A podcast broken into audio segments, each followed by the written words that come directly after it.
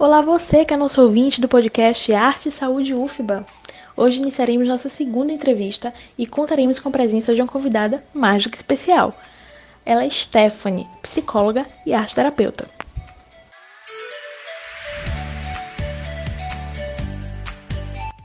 Oi, eu sou Stephanie, eu sou psicóloga formada pela Universidade de Passo Fundo, com especialização em arte terapia também pela Universidade de Passo Fundo e recentemente eu encontrei uma ponte entre a psicologia e a arte terapia através de uma especialização em psicologia clínica junguiana que eu estou cursando pela FAMAC de Porto Alegre. Eu estou muito feliz com o convite da Arte e Saúde para falar um pouquinho sobre esse assunto que deixa meu coração tão quentinho que é a arte terapia. É sempre muito prazeroso poder falar sobre esse tema e eu estou muito feliz também com essa conexão que a internet possibilitou, né? Essa conexão da Bahia com o Rio Grande do Sul. Muito legal, Stephanie. Um currículo, assim, sensacional. E eu fico muito feliz também com essa possibilidade de conectar ideias, né? De conectar saberes que a internet nos proporciona.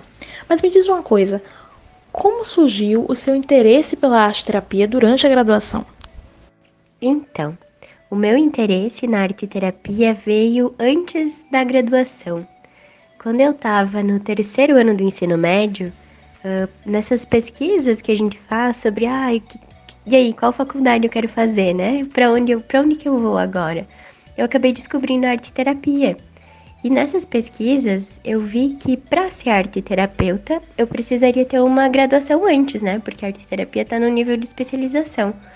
E aí eu fui lá buscar qual curso que eu poderia fazer, né, para depois fazer arte e terapia. E aí eu encontrei a psicologia como esse caminho para chegar até arte e terapia. Então, desde o início da graduação, eu já tinha em mente que eu queria fazer arte e terapia depois. E aí, durante a graduação, todo o trabalho que aparecia, eu resolvia juntar arte e terapia. Então, era toda disciplina que tinha uma proposta de fazer um trabalho, estava a Stephanie juntando com arte terapia. Então foram várias pesquisas e projetos de pesquisa relacionados à arte terapia e habilidades sociais, arte terapia uh, em situações de crianças que apresentam uma certa agressividade. Então assim, eu estava sempre juntando arte terapia onde era possível durante a graduação. Como eu entrei para uma universidade que já oferecia especialização de arte terapia, eu estava sempre pronta, assim, cuidando quando eu poderia entrar para especialização. Eu já tinha me informado a respeito de iniciar a especialização sem ter terminado a, a graduação, né? Ali no finalzinho. E na universidade, naquele momento, não, não poderia ser feito isso, né? Quando eu fui me informar. E fazia muito tempo que não abria mais turma, assim. Foram anos que não abria mais turma e eu já estava até com medo de que não fosse mais abrir, né? Que o curso fosse encerrar. E aí, quando eu estava no último semestre da graduação, abriu turma para especialização de arte terapia. E a minha turma foi a primeira da universidade que eles aceitaram que a gente entrasse para arte terapia, cursando ao mesmo tempo o último semestre da graduação. Então, assim, tudo sincronicamente, né? Foi, foi se organizando, foi a sincronicidade tomou conta ali e deu um jeito, né, de acontecer. Eu fui uma criança que estava sempre envolvida com arte. Como eu cresci numa cidade muito pequena, assim, de 2 mil habitantes, era oferecido muita coisa pelo município, nos serviços de, nos serviços públicos mesmo, assim, era muita coisa que era oferecida. Várias oficinas, oficinas de artesanato, de reciclagem. E eu estava sempre ali, eu estava sempre junto, uh, tava, tava eu, a Stephanie, enfiada em qualquer cursinho que aparecia de arte, né? Então foi muito gostoso de descobrir lá no terceiro ano que existia uma profissão que trabalhava com isso, né? Que era essa terapia através da arte. Então, assim, foi muito lindo esse encontro que eu tive no terceiro ano e que perdurou durante toda a graduação e agora atuando com isso, né? Nossa, muito interessante. Não só como a arte terapia fez parte né, do seu terceiro ano de ensino médio, mas também o quanto ela participou da sua formação em saúde, né, da sua graduação em psicologia. Mas um ponto importante dessa conversa é a humanização de profissionais de saúde. E aí eu quero te perguntar, na sua opinião, trabalhar com a arte terapia faz com que você seja uma profissional mais humanizada? Eu acredito que sim. Eu vejo que a arte é esse caminho possível e muito palpável para esse processo de humanização. E uma das inspirações, né, por assim dizer, para esse processo é a própria Nise, né, Nise da Silveira. Ela tem um conceito que sempre quando fala de humanização eu me lembro desse conceito que é o afeto catalisador, né? Estar ali disponível para o outro, com, com uma postura de, de, de um acolhimento, né? Nessa abertura, de, de receptividade.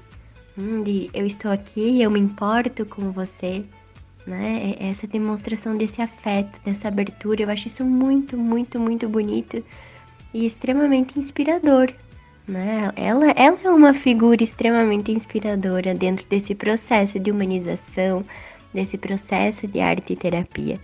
E eu vejo que dentro da arte e terapia existe essa questão da, de olhar para o outro, olhar para o paciente nessa horizontalidade, sabe? De poder uh, enxergar o outro nessa potência, nessa potência criativa, nessa potência de bem-estar que existe. Eu acho isso, eu acho isso incrível, né? esse, esse olhar de potência para o outro. E, eu, e, e, é lindo de ver como isso de fato acontece na arte terapia, como, como isso é estimulado, né? esse, todo esse potencial, esse potencial criativo. Né? E, e principalmente de deixar fluir no processo arteterapêutico, porque não existe certo, não existe errado na produção que vai ser feita ali. Não existe, ah, o fulano precisa fazer assim, assim é o certo na arteterapia. Não. É a expressão do jeito que ela é. Né? É aquilo que a psique do paciente está comunicando naquele momento.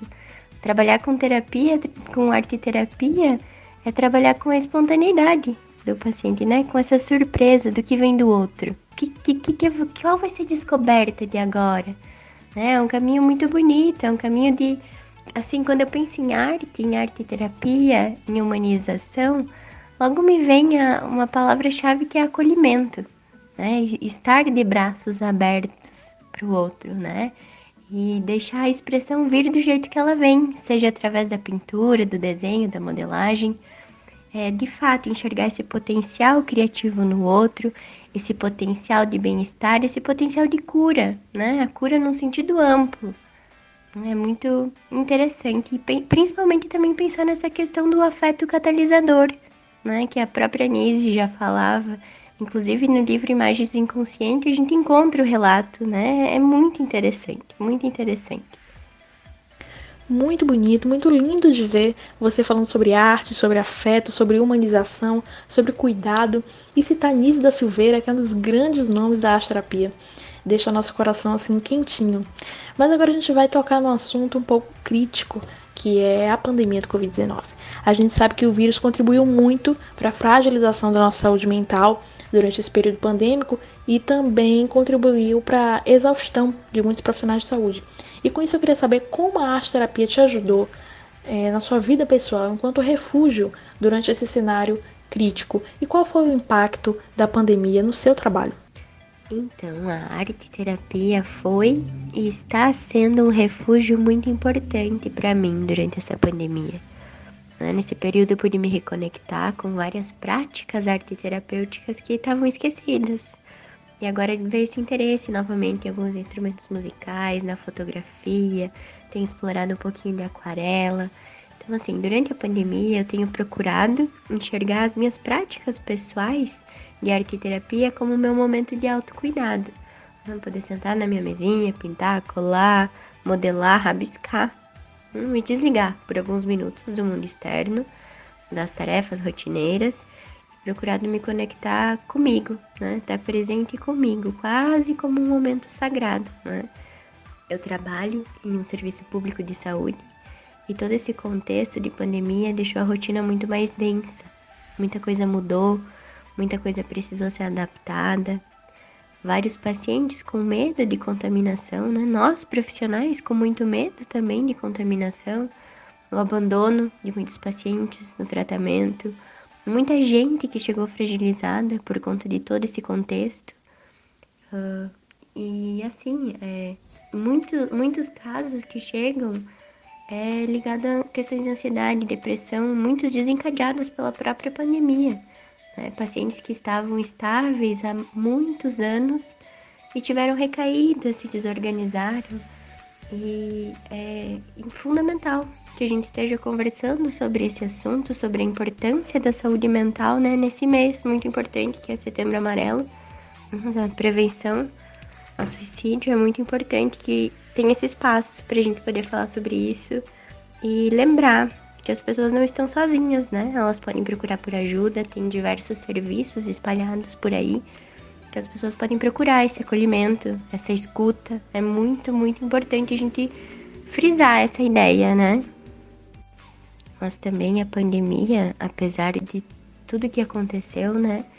Ah, ela abriu caminhos, possibilidades para o atendimento online. Né? Já existia, assim, dentro da, da psicoterapia, existiam alguns atendimentos, mas a visão das pessoas sobre o atendimento online mudou bastante. Né? Abriu de fato esse caminho.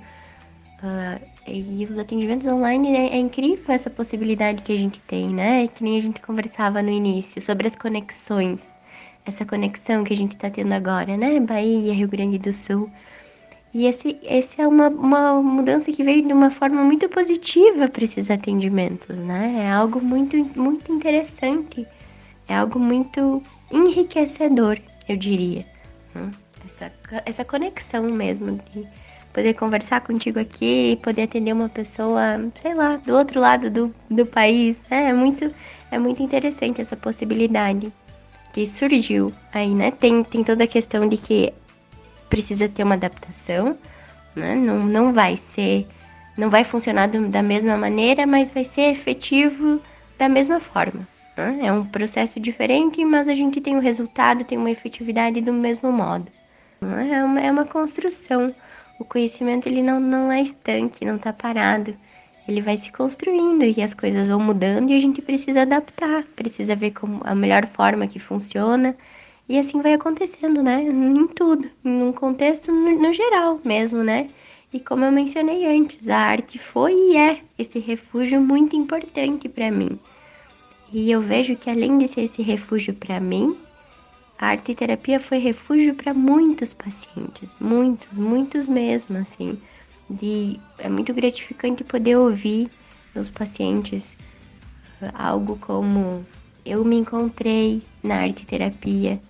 Eu, eu fico muito feliz de poder me expressar através da arte terapia eu vejo como a arte terapia me ajudou, né? Pacientes assim que vinham com, com quadros muito complicados e que na arte terapia conseguiram se expressar e conseguiram encontrar o seu lugar. É muito bonito e é muito gratificante ver isso acontecendo, principalmente nessa questão do serviço público de saúde, né?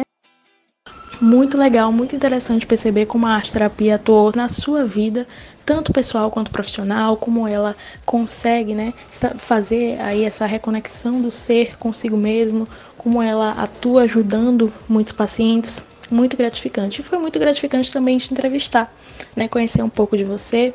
Eu queria agradecer por você ter aceitado o nosso convite em nome da comunidade UFBA. Eu fico muito grata e nós ficamos muito gratos por poder ouvir você né? Foi muito boa a sua participação, muito obrigada, tá bom, Stephanie? Eu encerro aqui, a gente encerra aqui a entrevista, é, agradecendo mesmo a sua disponibilidade. Novamente, né? Eu agradeço pelo convite, muito bom ter essa conversa contigo.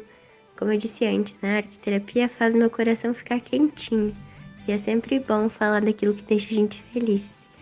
Caso o pessoal aí de casa tenha interesse, Pode conversar comigo, eu tô sempre disponível para trocar algumas ideias no Instagram, é psi.iluminarte.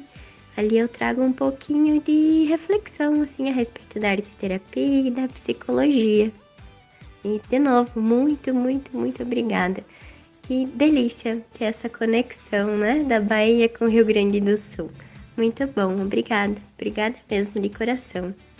Meus queridos ouvintes, eu não poderia deixar de agradecer a vocês pelo acesso, pela escuta, pelo apoio, por nos acompanhar até aqui em nossa trajetória. Um abraço e um grande beijo. Até mais!